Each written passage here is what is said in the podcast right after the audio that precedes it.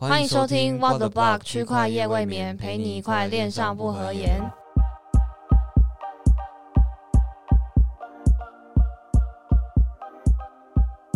Hello，大家好，我是主持人六六，我是主持人 Elvin。呃，很高兴的，我们是现在还在疫情之下，所以我们一样是各自在家里，然后使用 Clubhouse 在录音。对。然后就是希望大家也都有乖乖的在家里过端午，没有成为那个疫情破口。对，然后好好的照顾身体。是的，是的。然后我们今天就要来讲一下，就是好不容易，其实今天比特币也回到四万了啦。对，虽然说今今天比特币是回稳了没错，但是其实，嗯，在不久前，就是前一阵子，那个中国政府那边嘛，就是有有就是有宣布了一些法规，或者是给了一些提示，禁令，对对对，然后就是说要 ban 一些虚拟货币相关的东西，对，然后不知道是不是因为这件事情呢，然后就是造成了比特币当时的价格就是直接咻的滑下去了，对。那其实就是我，因为我自己是从二零一八年就进圈了嘛，那到现在其实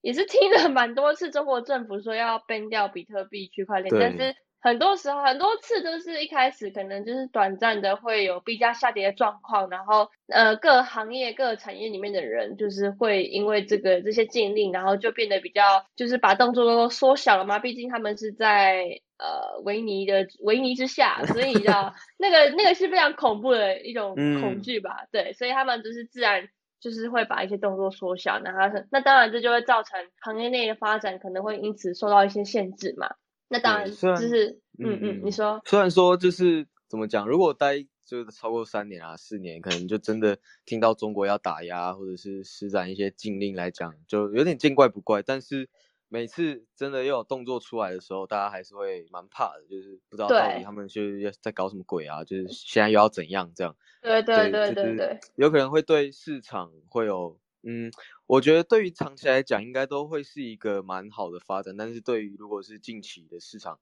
呃，可能就热度就会有稍减弱的一个情况。对，我觉得减蛮多的，因为呃，其实很多人说涨起来是因为。就是马头顾喊单嘛，但是就是中国政府的禁令一下来就哇，直接把大家真的是吓得再拉下去一次，对啊，对，大家都很害怕，你知道吗？就是当当时的那个热热度，就是哇哇哇，比特币今年上十万美那种感觉全部没了，一瞬间的哦。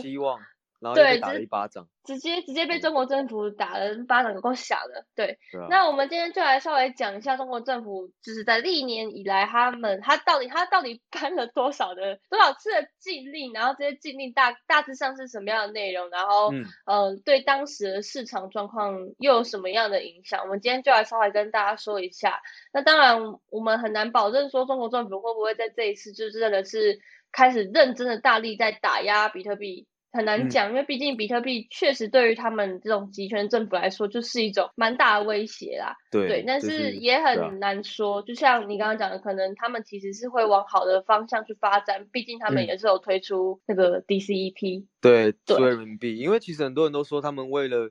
就是要让他们这个数位人民币可以更顺利的呃发展在他们的国内嘛，所以呃。对。所以他们一定要就是透过打压，先把其他就是区块链相关的一些公司啊、交易所先打压、禁止他们的一些营业的活动，那这样他们才可以更顺利的去去铺展这些活动。对对对，没错没错。所以嗯，其实这个到底对于整个区块链行业来说是好是坏，我觉得个人个人感觉啦，坏的层面比较多，因为毕竟他们。就只是要推他们的 DCP，那 DCP 到底有多去中心化？这个其实你看一下维尼，看一下集权政府就知道，它根本其实也不是一个去中完全去中心化的东西啦。对啊。对，所以嗯，就是如果说依我这样看的话，我当然还是会希望中国政府不要这么快的去打压这些正在蓬勃发展行业内的公司，但是当然对于他们来说就是一个很大的威胁，所以就没办法。对，那我们就来看一下历年以来，就是中国政府到底做了哪一些，颁布了哪一些禁令呢？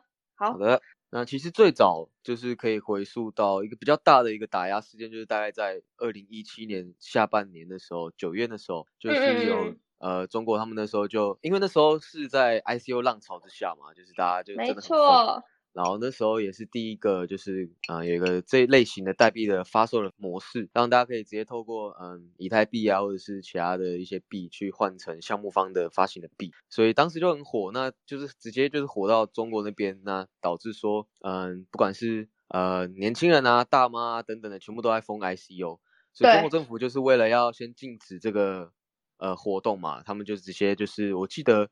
关闭很多当时在境内的交易所。嗯嗯，对对对，那时候真的蛮惨的，就是大家都把这个这件事情叫做九四事件。如果说 如果说如果说那个时候真的都有在就是有在圈子内的人，应该嗯，其实真的是会受重伤的，因为呃，ICO 真的让非常多人都赚到非常多的钱，就是堪比现在的 DeFi，甚至是我觉得可能报酬率是更高的。对，更野蛮的，因为那时候就没什么人在玩啊，然后呃，资讯又更少嘛，那所以对。掌握到有资讯，你有资讯管道，那相对来说你会赚的一定就是比会比现在还多。对，那个时候就很像是你去乐透乐透彩券行买买彩券，然后但是随便买随便中，然后都是中一千万 一百万那种感觉，能想象吗？对，但是当然好景不长，到到九月四号，中国政府就立刻的颁布法令，然后直接把交易所都 ban 掉，然后就是很多很多行业内的就是产业就是公司就是因为这样子暂停了。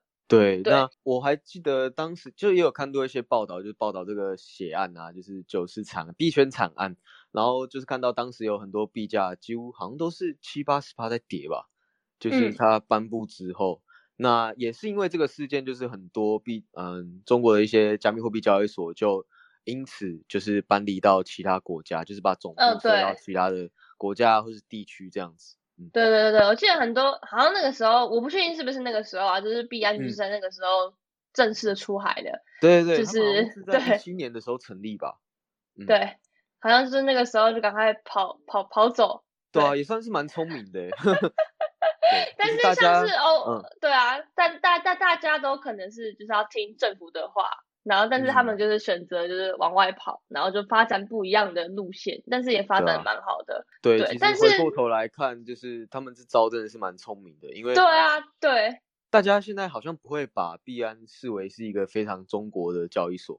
没错，就是觉得它是新加坡啊，或者是马耳他这种，被在一个奇怪的地区的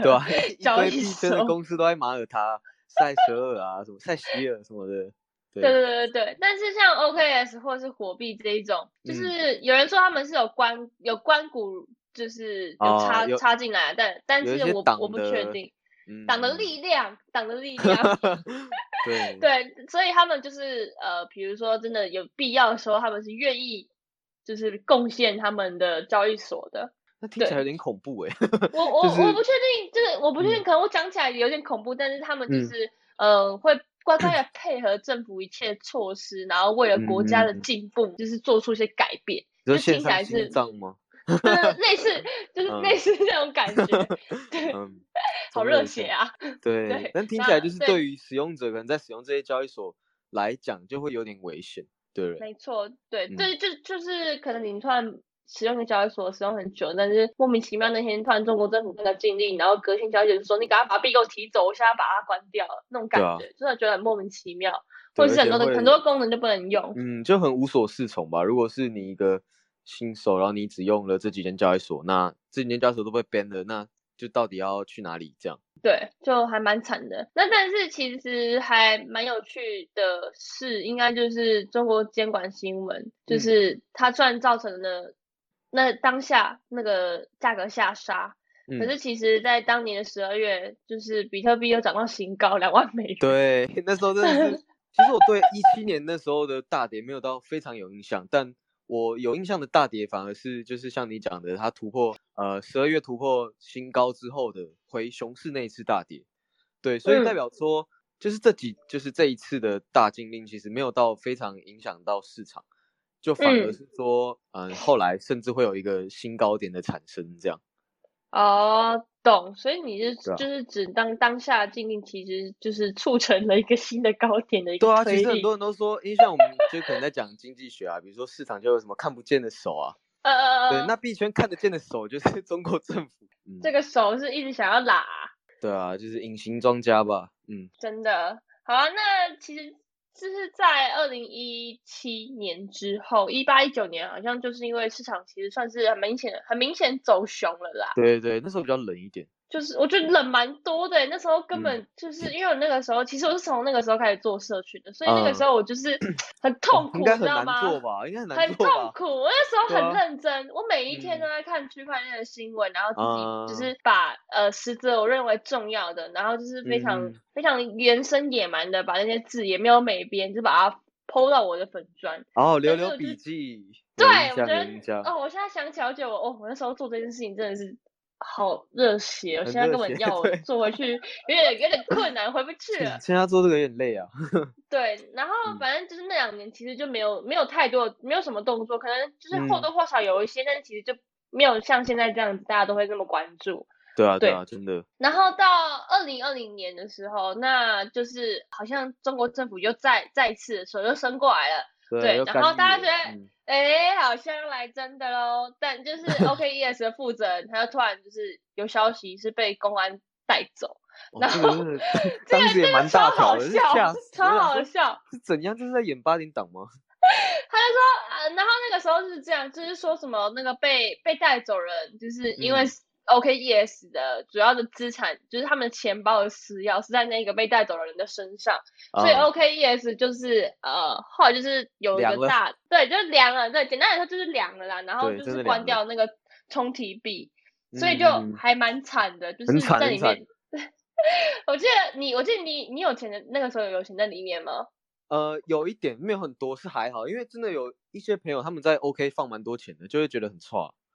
对，然后就是说看怎么办，到时候那个钱呢里面出不来，然后还是会被就是被收走之类的都不知道。我还记得那很好笑，就是不是很多人又把那个，比如说他们在 OK 里面开单，然后外面做反向嘛，就是想要把那个钱换出来，结果发现就 OK 里面的那些单就是在赚钱，然后反而外面的是亏钱。对对，就是想要把它。想要想办法把它套出来啊，反正那那反正但是这件事情后来就也不了了了之了。对啊，也算平安落幕吧。对，对，算是平安落幕。如果如果没有平安的话，我想现在可能就不太一样了。对，真的。对对，然后然后后来到就是今年嘛，就是到今年就是前阵子嘛，政府又开始就是宣告了一些法令，然后就是造成了 OKS 和货币，其实就是还有就是相关的大陆一些行业，他们就是。像火币就有关掉他们的那些合约交易，然后还有当然就是本来这些交易所就有可能有一些 OTC 的业务也就关掉了。哦，就是比较敏感的一些业务。对对对对对对，然后还有就是微博上面的一些大 V，就他们叫大 V 啊，然后 KOL，然后对，就是 KOL，然后或是一些网红。这就是遭到，就是那个账号就被 ban 掉。他们是莫名其妙被 ban 掉，对不对？就是突然，就突然就突然全部的那些，不是全部，就是一些大 V 的账号就突然就被 ban 掉。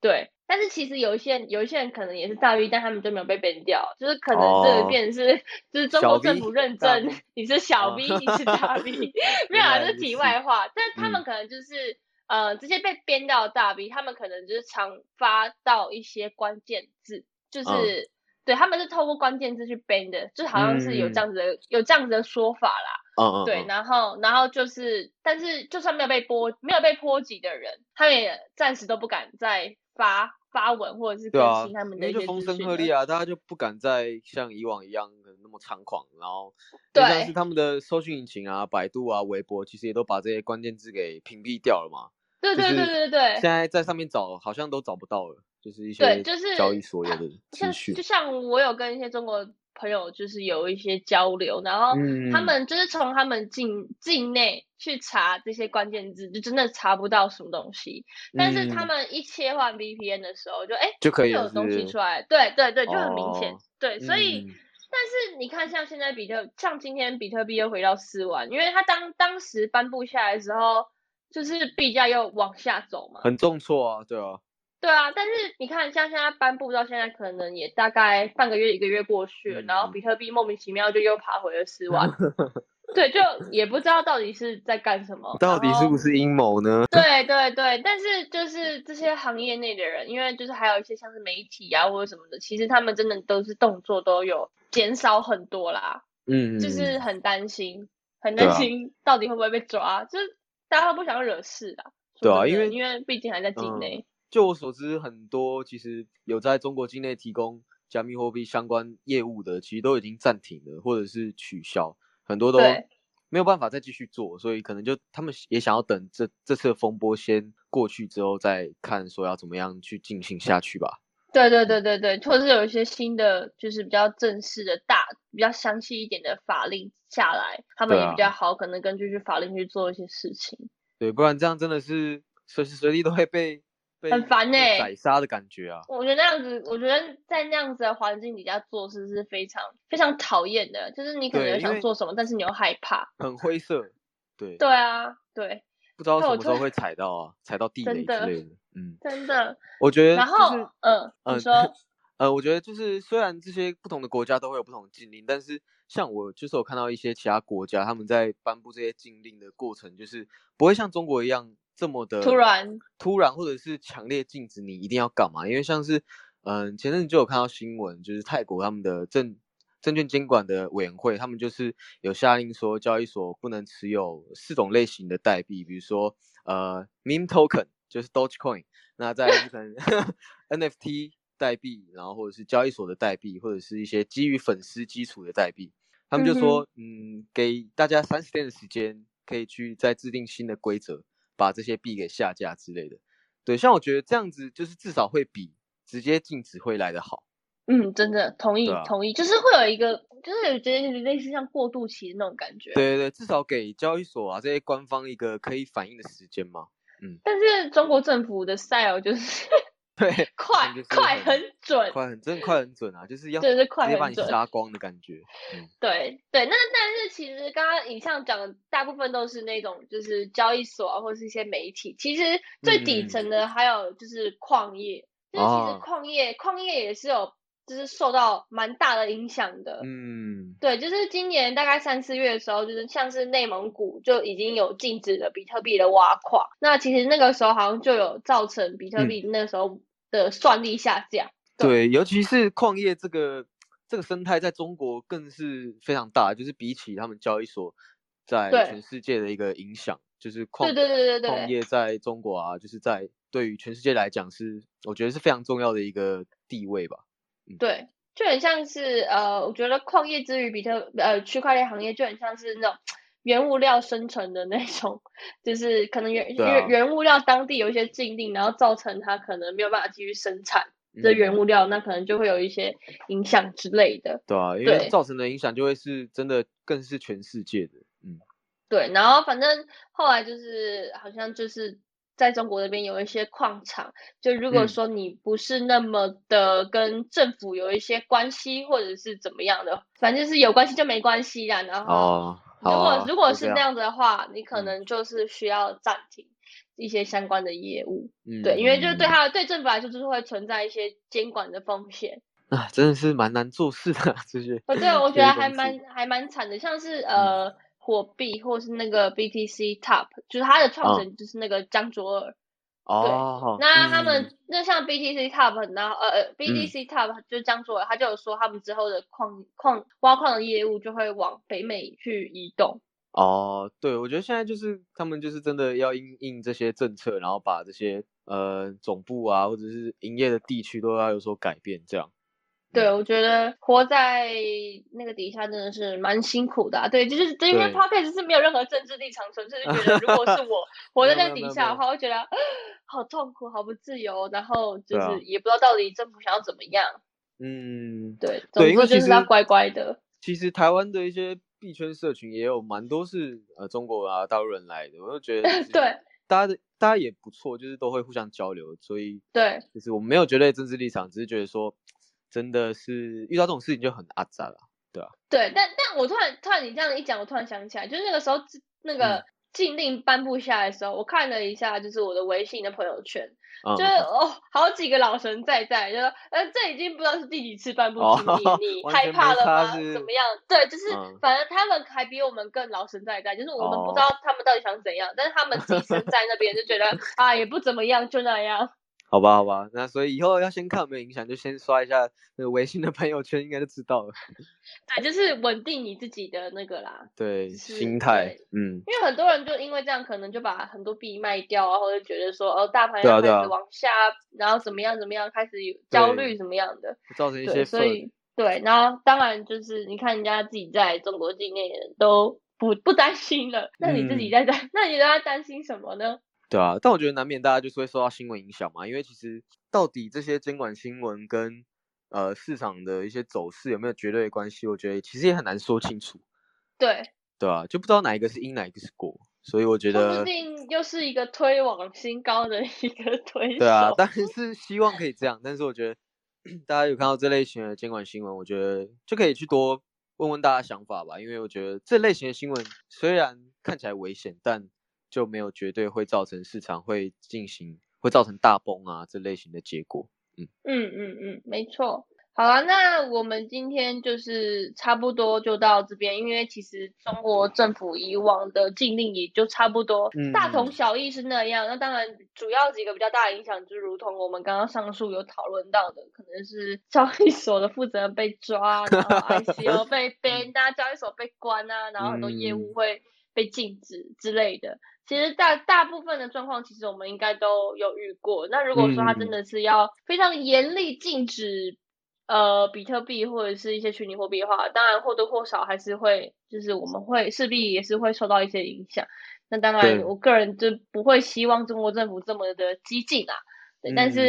但是毕竟他们就是一个比较集权的国家，所以未来未来会怎么样？怎么样说或者怎么样做，其实真的很难去预测。那当然就是，你，现在能够做，可能就是尽量少把一些资金往中国相关的交易所去放，对，就是尽量分散一点吧。嗯，对对对，就是目前我们能够可能能够做的事情啊。当然还有就是，当禁令颁布下来的时候，也不要太太过于慌张，就是可能可以多跟一些身边的人交流，然后去询问一下过往的一些。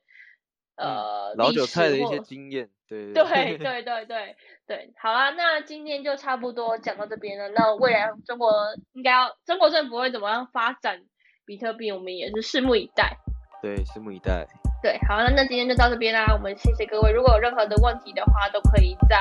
我们的 IG 或者是 Podcast 底下留言给我们，让我们知道。然后或者是如果你有任何想要了解的问题或者是事情，也都可以分享给我们。然后我们会在下一节 Podcast 跟大家分享，或者是回复你的问题。那我们今天就到这边啦，感谢各位的收听，大家再见，